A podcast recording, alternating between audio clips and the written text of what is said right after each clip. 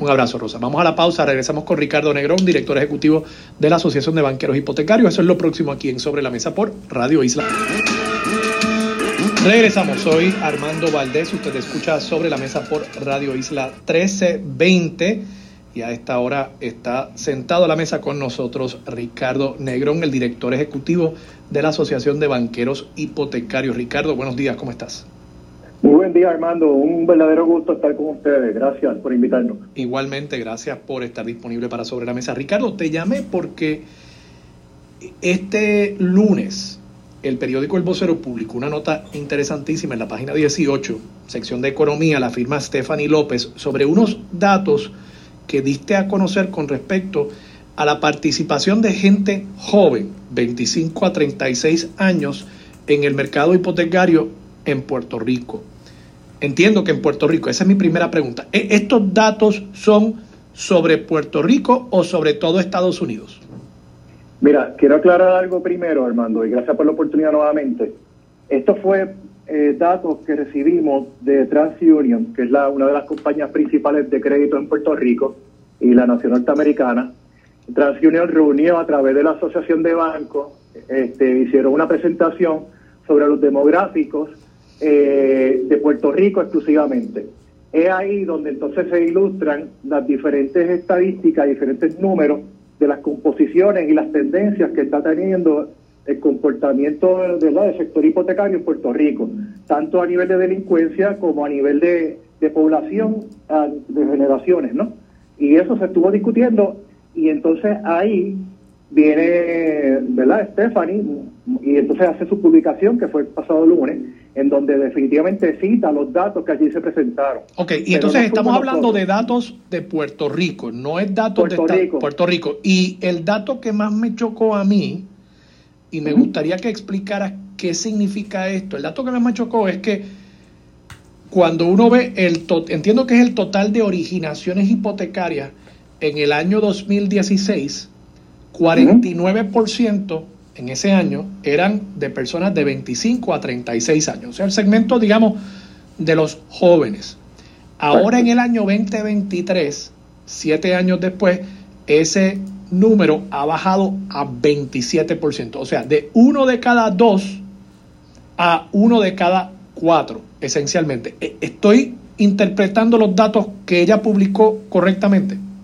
Eso es así, correctamente lo está interpretando la, se vio reflejado en esa información que reportó TransUnion una disminución en este sector que eh, entendamos que son los, los finales, los millennials y la generación Z, definitivamente. ¿Y, ¿Y qué es el sector, corrígeme, en tu experiencia en la industria bancaria e hipotecaria en Puerto Rico, es el sector que uno precisamente esperaría tendría una representación mucho mayor en la originación de hipotecas porque son personas que están comenzando su vida, formando familia. O sea, uno no esperaría ver, por ejemplo, mucha originación o, una mayoría de originación en el sector, digamos, de más de 65, porque ya son personas que se están retirando, que quizás están haciendo un downsizing, alquilando en lugar de hipotecar.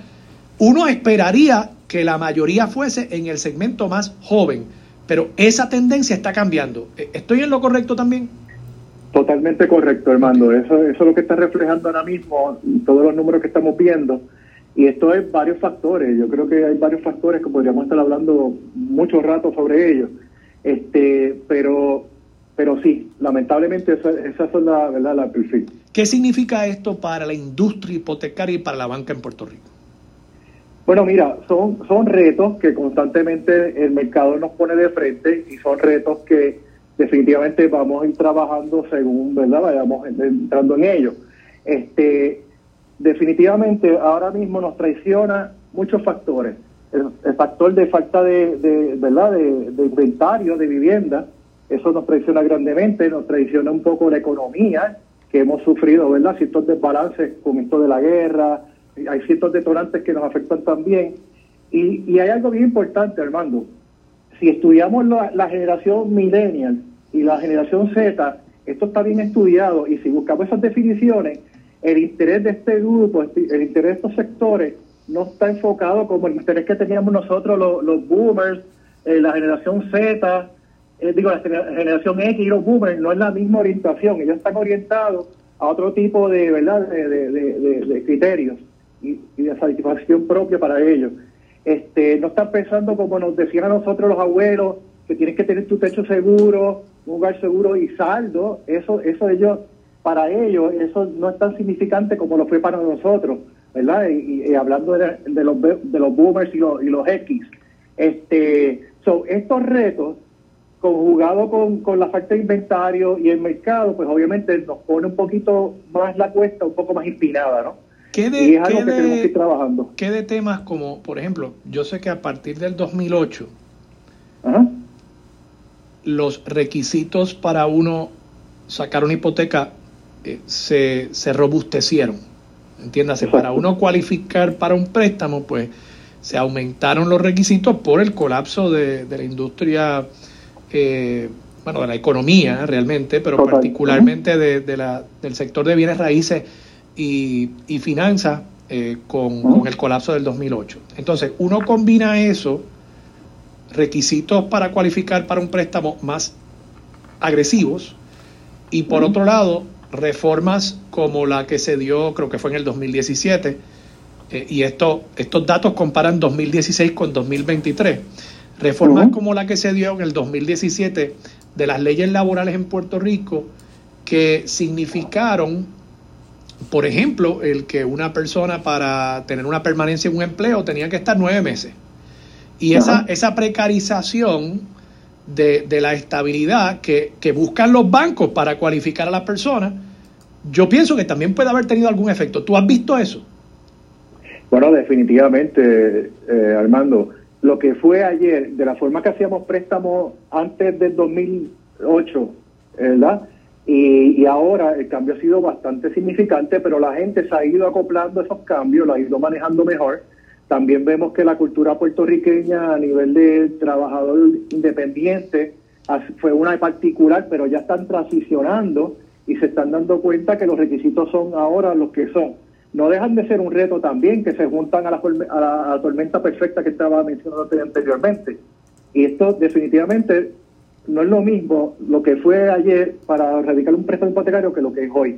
Pero, pero sin embargo, la, educación, que es lo que estamos nosotros fomentando, ¿verdad? Y nosotros en la asociación que represento, la Mortgage Banking Association, nos hemos estado enlazando más con el consumidor para eso mismo, para orientarlos más llevar el mensaje correcto de cómo se tiene que preparar uno para un préstamo hipotecario.